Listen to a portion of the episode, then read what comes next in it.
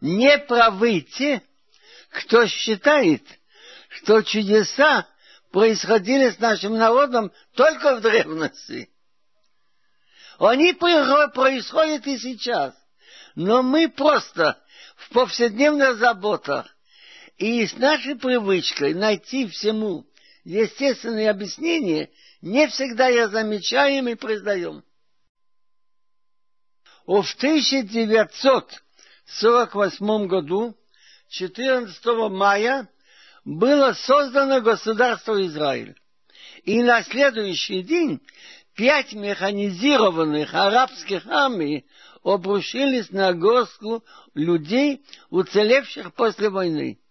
Азам Паша, генеральный секретарь Арабской лиги, заявил на весь мир, это будет мгновенная война на уничтожение. Неужели так все произошло, как это говорится в книгах? 650 тысяч евреев, только что вырвавшиеся из ужасов Второй мировой войны, все это сделали? По всякой человеческой логике, все, что произошло в 1948 году, было невероятно. Невозможно было с этим мизерным количеством оружия, что было в руках евреев, и небольшой поддержкой, которую они имели, все это создать. Газета «Маариф», 17 апреля 1983 года. В 1953 году была попытка уничтожить евреев Советского Союза, которая кончилась кровоизлиянием в мозгу Сталина 28 февраля 1953 года. Об этом будет подробно сказано в другой части кассеты. Кстати, он планировал убить врачей 6-7 марта, а 5 были похороны Сталина. Американский писатель Марк Твен, Harper's Magazine, сентябрь 1899 года. Египтяне, вавилоняне, персы поднялись и наполнили мир шумом, великолепием и изяществом. Но их блеск погас, и они канули в вечность. Греки и римляне пошли по их стопам, вызвали большой шум и исчезли. Появились другие народы, и какое-то время они несли свой факел высоко над головой, но он сгорал в своем же огне. И теперь они сидят в тени или исчезли совсем. Еврей видел всех, победил всех, и сейчас он такой же, каким был всегда. Он не показывает ни признаков заката, ни старческого бессилия. Его таланты не поблекли, и его бодрость не изменила ему. Все смертны в этом мире, кроме евреев. Все силы исчезают, но он остается. В чем секрет его вечности? Сказано в Талмуде, еврей, который судится с неевреем, должен стараться оттянуть суд до месяца Адар, потому что в дни Адар потерпели поражение те, кто готовили убийство евреев. Кровоизлияние в мозгу Сталина было в Адаре, я уже говорил, но, например, не все знают, что немцы под Сталинградом были окончательно разбиты к первому дню месяца Адар. Сам Гитлер объявил этот день траурным. Кстати, недавняя война в Персидском заливе тоже прекратилась вода. Фурим, я помню как сейчас, Пурим внезапно и неожиданно, когда ничто не предвещало ее конца. Зимой 1991 года Саддам выпустил по Израилю 39 ракет. Обстрелу сопутствовало огромное количество чудес. Много скадов упало на Тель-Авив, Рамадган и другие места вокруг Бневрака и привели к большим разрушениям. Интересно, что ни одна ракета не упала на город Тор, враг. Ракеты «Скад» причинили Израилю огромный ущерб. Но вот один единственный «Скад», нацеленный на американскую военную базу в Саудовской Аравии, принес десятки смертей. А третий девять скадов, выпущенные по Израилю, привели только к двум жертвам. Интересные цитаты газет того времени. Надо быть слепым, чтобы не видеть этого. Люди приходили на перебой, рассказывали. Как раз за две минуты до взрыва к нам заглянули друзья и позвали нас к себе. Как раз в этот день бабушка попросила, чтобы мы перевезли к ней наших близнецов. Мы никогда не спим в гостиной, но именно в эту ночь легли спать там, и это спасло нас от верной смерти. Все эти как раз и именно складывались в волшебную мозаику. Много чудес явил ты этой ночью.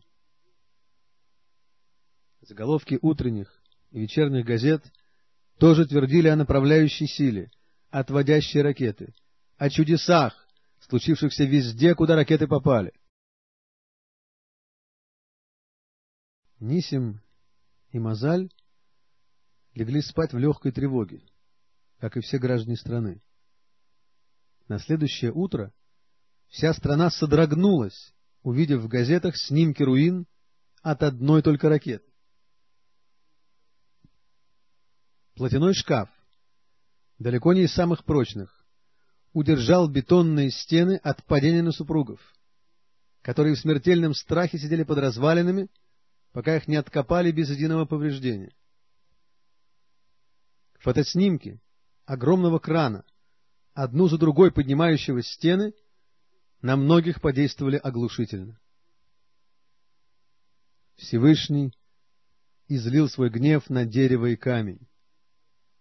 Все-таки есть Бог.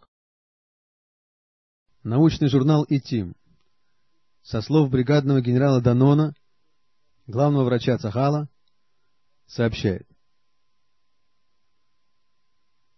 Иракский скат, который, угодив в один из домов в Тель-Авиве, пробил его на вылет и, не взорвавшись, застрял в магазине напротив, будет выставлен для обозрения в День независимости.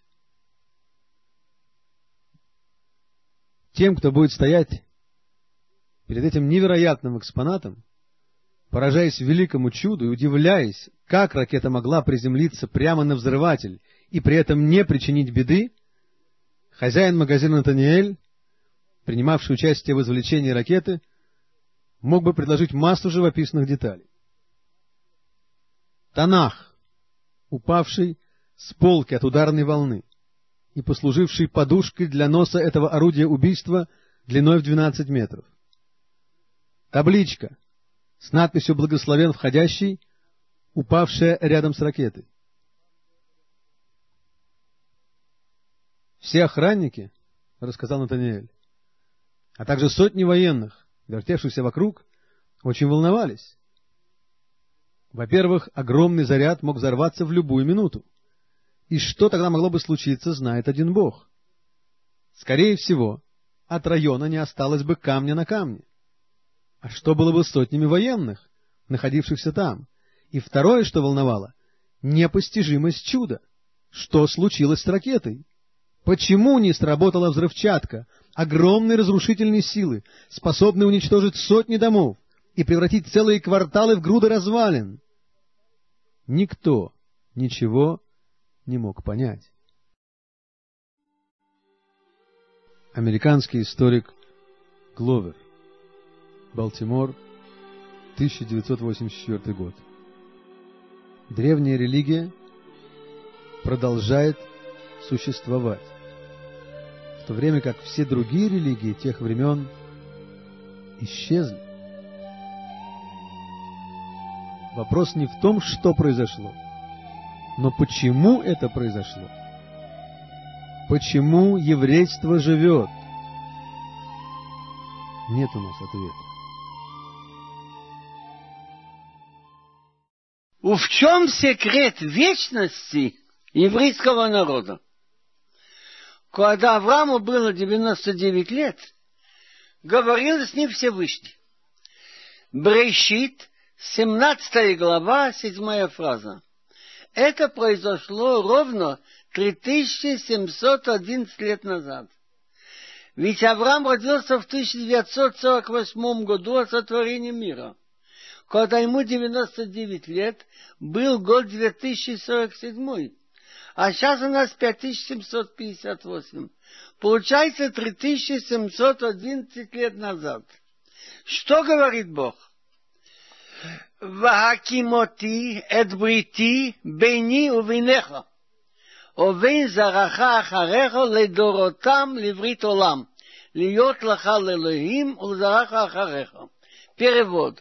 И установлю мой союз между мной и тобой, и между потомством твоим после тебя на поколение, как союз навеки, быть Богом тебе и потомству твоему после тебя. Рассказано союз навеки, значит, первое, гарантия вечного существования еврейскому народу. И второе, что евреи никогда не откажутся от Бога. Я установлю мой союз навеки быть Богом тебе и твоему потомству. Значит, евреи никогда не откажутся от Бога. После этого сказано, «Венатати лаха, улзараха ахарехо, из эрец мегурехо, ит кол эрец кнаан, лахузат олам, воите лаем лалахим». Отдам тебе и твоим детям после тебя страну, где живешь всю страну хананскую, в вечное владение и буду им Богом. Сказать это 60 лет назад, что будет Израиль, страна и от Исраиль отдана нам, было бы трудно поверить. Но сегодня 4,5 миллиона, треть народа живут в Израиле. Я окончил университет 1 января 1941 года и в этот же день стал работать преподавателем. У меня была научная работа. Я учился у член-корреспондента Николая Григорьевича Чеботарева, и поэтому я забегал показывать ему мою работу. И со мной учились в университете еще два еврея. Один Шифрин погиб на войне, а другой Яков Рудник. Кстати, он был председатель общества Союза воинствующих безбожников. Он недавно скончался. Я не помню, 42 или 43 год, они мне завезли в одну комнату и сказали, Исаак, мы заметили, что ты верующий. Мы никому не сказали и не скажем. Но нас удивляет – ты же все-таки человек, связанный с учеными и с наукой. Как же все-таки ты можешь верить в еврейскую религию? Я спросил, что вас удивляет? Они говорят, насчет веры в Бога не будем спорить. Это глубокий вопрос. Мы даже не собираемся отрицать выход из Египта. Нас не было тогда, не имеем права отрицать. Но в еврейской религии есть вещи, что любой маломальский нормальный человек скажет, что это чепуха. Я спрашиваю, что? Рудник слышал от соседа, поташник, я его, кстати, знал, верующий еврей, что в Торе написано, первое, что евреи сохранятся навеки. Второе, вернуться в свою страну. И третье, создадут там государство. Скажи, пожалуйста, какой нормальный человек может это поверить? Между прочим, когда собрали в 1948 году евреев, остатки всех лагерей в Палестину, их было только примерно 600 тысяч. А в 42-43 очень мало было. Какой нормальный человек поверит, что в Палестине может быть создано государство евреев? И кто будет выпускать? Скажи, пожалуйста, Сталин тебя выпустит. Допустим, что есть объявление, Сталин разрешает евреям выезжать. Кто поедет? Я поеду. Или там показывать наш Шифрин поедет. Мы коммунисты. Нам нечего делать в капиталистической стране. И так все остальные. Как же ты можешь верить в такую религию, где черным по белому сказано, что евреи вернутся в Иерусалим? Вопрос. Я сказал да. И точно, как выполнились то, что нельзя было знать заранее. Я им сказал несколько фактов. Например, пророк Ишая в 13 главе, стих 19-20, что Вавилон войдет глубоко в землю и никогда не будет отстроен. Это было сказано во время расцвета Вавилона. И вот уже более чем полторы тысячи лет, и это выполнилось. И еще другие события. Также выполнится возвращение евреев в свою страну. И я надеюсь, я еще буду там. Потом я потерял связь с ними, но я нашел Якова Рудника. Говорил с ним по телефону, и он был в Иерусалиме. Он при жене своей стеснялся, взял меня за руку вышел на улицу, поднял руки к небу и сказал, Исаак, то, что мы оба здесь, это только сверху. Хочу еще сказать, что насчет вечности еврейского народа есть пророчества Еремияру, сказанные более 2420 лет назад. Куэй омар аденой, несен шемеш, леир емом, חוקי האיס יוריח וכיכובים לאלוהי לו, ריגע היום וימו גלוב, אדינוי צבאיס שמי. אם יאמרו שום, החוקים האלה מלפני נאום אדינוי, גם זרע ישראל ישבסו מיזגי לפני כל היומים.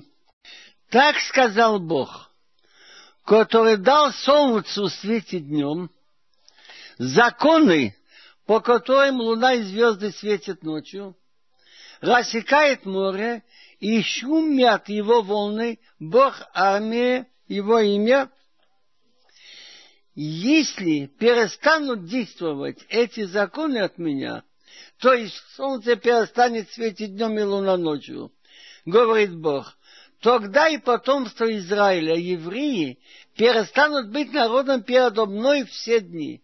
Другими словами, что еврейский народ так же вечен, как законы природы, как этот мир. Слова пророка Малахи – Малахи, третья глава. Ки они адыной лошониси, батем Якив, лейхлисем. Я не наказывал два раза, а у вас, дети Яков, нет конца. Другими словами, обычно Бог с другими народами делает так. Ждет, не наказывает, но когда накапливается большая чаша грехов, они сходят со сцены. Так было с Вавилоном, с Египтом и многими другими народами. Больше уже не повторяется. Второй раз не надо давать удар. Но вы, дети Якова, я вас много наказываю, но нет вам конца, потому что каждое наказание снимает с вас грех. Теперь понятно, почему в последней книге Торы Дворим глава 6, стих 4, в словах «Шма Исраил, Адыной Элохейну, Адыной Ахад», «Слушай, Израиль, Господь наш, Бог, Бог един». У Торе есть большие буквы, и они не случайно, что-то подчеркивается. Как в слове «шма» один большой, а в слове «ахад» далит большой. Я многие годы не понимал. Потом я нашел, что Айн и Далет означает Эйд, свидетель. То есть само существование еврейского народа, которое вызвало изумление философов и мыслителей и не подается логическому объяснению, это является доказательством, что есть Бог, сохраняющий этот народ. Пророк Ишаяву в главе 43 говорит, «Веято ки омар адной берахо якив ויצחו ישראלום, אל תירו כי יגלתיכו, קרוסי ושמחו ליאותו, כי סביר במים יצחו עוני, ובן הריס לא ישטפוכו, כי סלך במאיש, לייסי קווה ולהבו לייסי ורבוך. ממזרוח אבי זרחו, וממערוב אקפצקו. Так сказал Бог, Твой Творец Яков, сделающий тебя Израиль, не бойся, ибо я тебя избавил, назвал твое имя ты мне. Когда пройдешь через воду, я с тобой. И, может быть, имеется в виду через Красное море. И через реки тебя не смоют. Реки не смоют, это многие народы, желающие тебя уничтожить. Как ты пойдешь по, через огонь, не будешь обожжен, и пламя на тебя не будет гореть. Дальше сказано во фразе, в фразе пятой, и с востока приведу твоих детей, и из запада соберу. И еще скажу последнюю фразу, там же, в этой 43 главе, десятая фраза. אתם עדיינו מדינוי ועבדי אשר בחרתי למען תדעו ושמינו לי וסובינו כי אני הוא לפניי לעיני צריך ואחריי יהיה. Вы мои свидетели, говорит Бог. И мой раб, что я избрал, чтобы вы знали, и поверили мне, и поняли, что это я. До меня не сотворим Бог, и после меня не будет. Не случайно, когда Всевышний хотел послать Моисея хлопотать о выходе из Египта, показал ему куст, который горит, горит, давно должен был сгореть, но он не сгорает. Он ему показал о вечности еврейского народа выживание еврейского народа в истории, его неистребимость, продолжение его существования, как одного из самых древних народов мира, в совершенно исключительных условиях, та роковая роль, которую народ этот играет в истории, все это указывает на особые мистические основы его исторической судьбы. Интересно, сказано об этом в 129 главе Псалмов Давида. Много притесняли меня с молодости, говорит Израиль. Много притесняли меня с молодости, но не победили. Выживание еврейского народа и его существование является лучшим свидетельством существования Бога. И чем дольше длится наше знание, доказательство усиливается.